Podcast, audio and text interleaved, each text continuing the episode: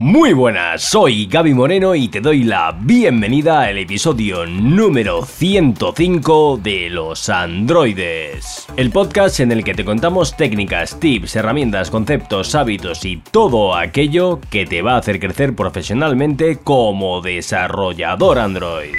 Hoy te voy a hablar sobre cómo usar adecuadamente la capa de remoto en tu app Android. Y si has entrado en la web en gabymoreno.soy en plan impulso Android, es posible que hayas visto que las plazas están agotadas ahora mismo. Eh, por lo menos hasta septiembre no hay ningún hueco libre, así que no me cabe más que decirte que si estás interesado en esta formación one-to-one, que vamos, que es para pegar un subidón en tu carrera profesional, digamos, pasar de mid a senior o más que bien, si te digo eso, realmente no tiene por qué ser así. Es, es decir, yo lo que pretendo es darte las herramientas. Mm, si haces en un mes que convertirte en senior, lo veo realmente complicado, pero darte las herramientas sí. Dicho esto, lo que te decía es que hasta septiembre mínimo no hay plazas, pero Mm, si quieres que no se vaya dilatando esto más en el tiempo, sí que puedes entrar ahí en la web, en soy en plan impulso Android, y solicitar info para cuanto antes reservar la tuya. Y eso, hoy te voy a hablar sobre la capa de remoto, la capa de network, la parte de nuestra aplicación responsable de enviar y recibir los datos a nuestro backend, entre otras cosas.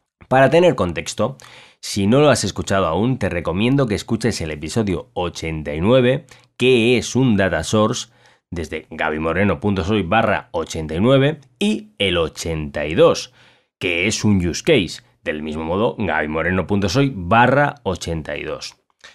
Es muy probable que uses estos elementos en la capa de network de tu app. Y cuando digo estos elementos, hablo de los que habrás visto en el título de este episodio, que es un service, un servicio, un client, un cliente y un repository, un repositorio de, código, en este, en, este, en este caso, bueno, es, es código al final de cuentas, pero repositorio teniendo en cuenta el patrón repository. Y tal vez te preguntes que si lo estás haciendo de manera adecuada, si se puede hacer mejor, si, hay otras maneras de hacerlo. En definitiva, cómo lo haces con buenas prácticas. Pues durante este episodio voy a tratar de dar un poco de luz sobre esto. No va a ser un episodio largo, así que mm, voy a tratar de, desgranar un poco en qué consiste cada capa, más o menos qué características tiene cada uno de estos componentes y si después de escucharlo dices, mira, lo, estoy, lo estaba empleando todo igual, pues fenomenal. Y si no, pues quizás tengas alguna píldora, algún tip para hacer las cosas de otro modo. Que, ojo, no digo que estén ni bien ni mal. yo lo que voy a tratar es de darte la típica em, configuración que se emplearía en un proyecto Android utilizando una arquitectura limpia y unas buenas prácticas. Así como disclaimer, mm, pues eso, que si tú en tu caso lo haces de otra manera y, es que no tiene por qué estar ni bien ni mal. Simplemente esto, repito, disclaimer, que es simplemente algo mm, más estándar. Cada caso es un mundo.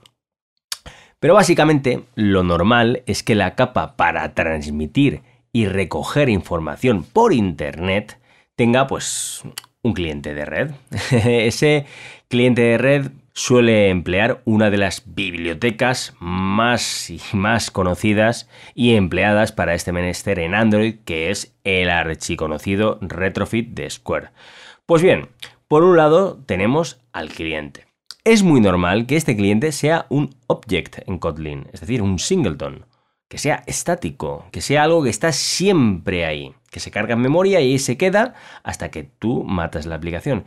Es decir, que es uno de los casos en los que tiene sentido utilizar un singleton. El singleton suele ser un antipatrón, pero en este caso no, tiene mucho sentido de que lo tengas siempre ahí, siempre disponible, porque si a lo mejor le quieres añadir unos headers, un, un interceptor, mm, varias cosas que en particular en esta en este caso te interese tenerlo siempre vivo durante durante todo el, ciclo mm, que el usuario esté utilizando la aplicación.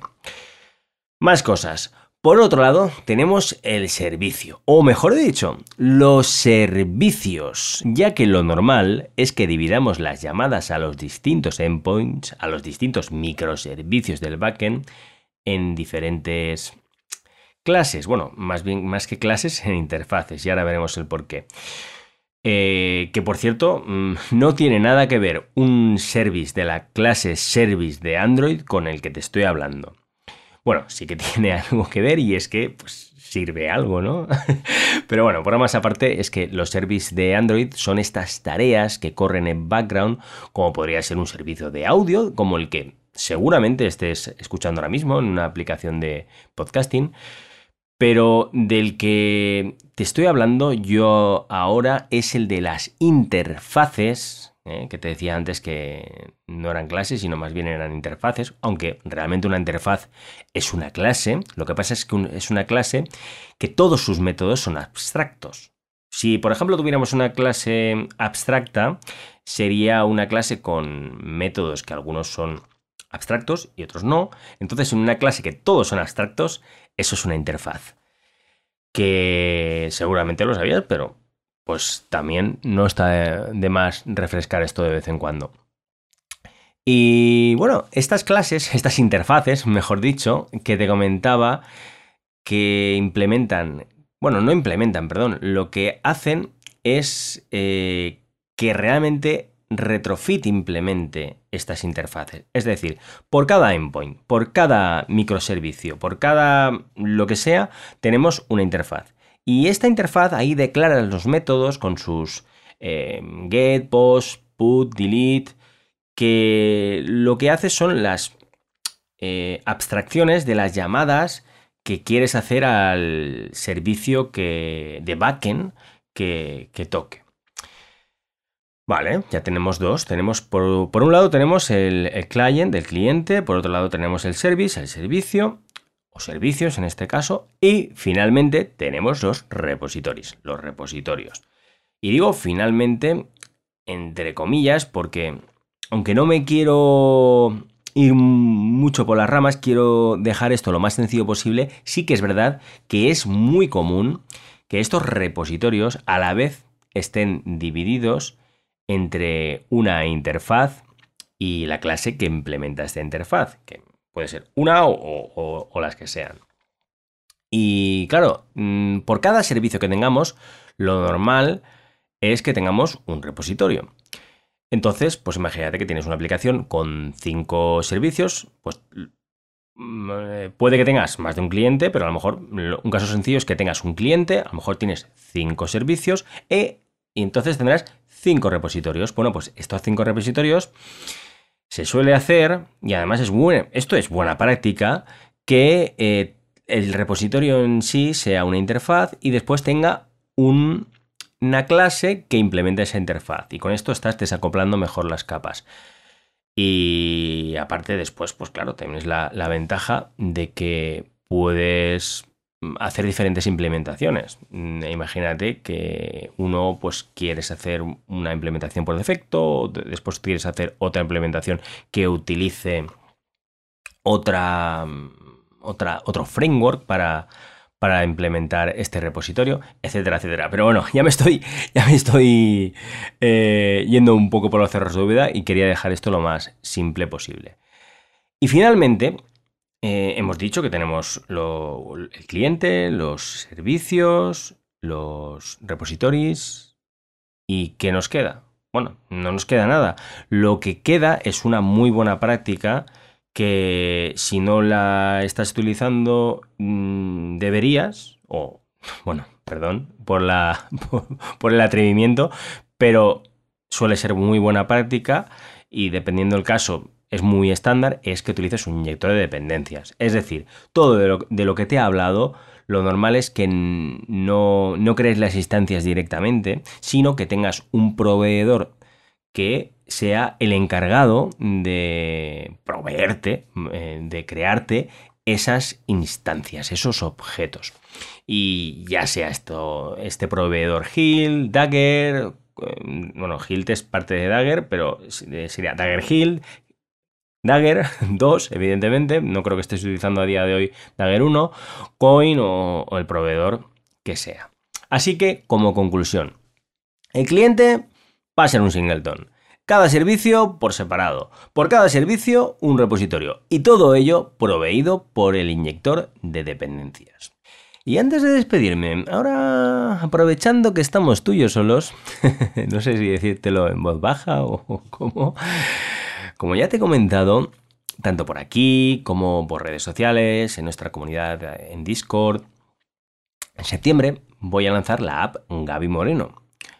Y aunque aún a día de hoy, ahora mismo estoy grabando el episodio este, mira, son las 17.45 del 26 del 6 del 2022. Domingo, eh, mañana sale este episodio a las 7 eh, de la mañana. Em, que lo, o sea, te digo la hora en la que estamos, es domingo 26 de junio, porque a lo mejor cuando escuches esto no es mañana, a lo mejor es otro momento, no lo sé. Pero lo que te quiero decir es que estoy haciendo la app Gaby Moreno, que como no podía ser de otro modo, siendo súper fan como soy del método Lean Startup, ya tengo algo que se puede ir probando y que te puedes instalar ahora mismo ya, ahora mismo, en Google Play. Mm, no esperes que tenga muchas funcionalidades, me quedan bastantes cosas por hacer. Por cierto, si quieres ir viendo cómo voy desarrollando todo esto, es todo open source. En mi, eh, en mi GitHub, en Gaby Moreno, perdón, en github.com barra soy Gaby Moreno, tienes ahí el repositorio que se llama base. Eh, es un repositorio que se llama base porque tiene submódulos dentro, tiene diferentes aplicaciones, bueno, ahora mismo tiene dos, pero va a, tener, va a ir teniendo más. Y una de esas aplicaciones es Guy Moreno, pues yo mismo, que es la app que, de la que te estoy hablando. Y ahora, mm, a día de hoy, 26 de junio de 2022, tiene un, un, reproductor de audio con, mira, con el servicio que te, un servicio como el que te comentaba antes, en el que puedes escuchar eh, todos los episodios de, los androides y además de un modo muy, muy, muy cómodo. La, app, como te digo, es open source, puedes mirar todo lo que quieras. Además, igual eso te puede interesar para pillar ideas o ver cómo se hace tal y cual cosa. Está hecha ya en Jetpack Compose, por supuesto. Y por supuesto, como te digo, puedes instalar la app ahora mismo y de hecho ayudarme si quieres, a construirla dándome feedback de las funcionalidades que te gustaría que tuviera. Y para ello, pues habría que explicar un poco en qué va a consistir la app, ¿no? Y básicamente, la app es para el día a día de un desarrollador o desarrolladora Android. Algo con lo que se pueda, con lo que nos podamos, como desarrolladores Android, formar y entretener. Así que, bueno, eh, imaginación al poder. Espero con muchísimo entusiasmo tus sugerencias al respecto. Y además es que estoy a un paso ya que me puedes enviar un mensaje directo desde nuestra comunidad en Discord. Si por alguna de aquellas estás escuchando esto y aún no lo estás, entra en losandroides.com y únete a nuestra comunidad. Ahora mismo somos ya más de 350 androides. Y ahora sí, un millón de gracias por acompañarme. En especial, muchísimas gracias a los que me habéis dado ya una valoración de 5 estrellas en Spotify, que se hace desde la app. Desde la web no te deja, desde la app sí. De verdad que este pequeñísimo o, o no tan pequeño gesto, para mí es un gran gesto, me ayuda un montón. Así que, nada, con esto me despido hasta la semana que viene, no, la otra, porque como sabes, porque estoy haciendo esta app, eh, he cogido y he cambiado la frecuencia del podcast en vez de semanal cada dos semanas. Así que te espero de aquí dos semanas en el podcast, aunque me puedes encontrar, como te digo, ahí en la comunidad muy fácilmente. Y si quieres más formación y contenido, entra en gabimoreno.soy. Un abrazote.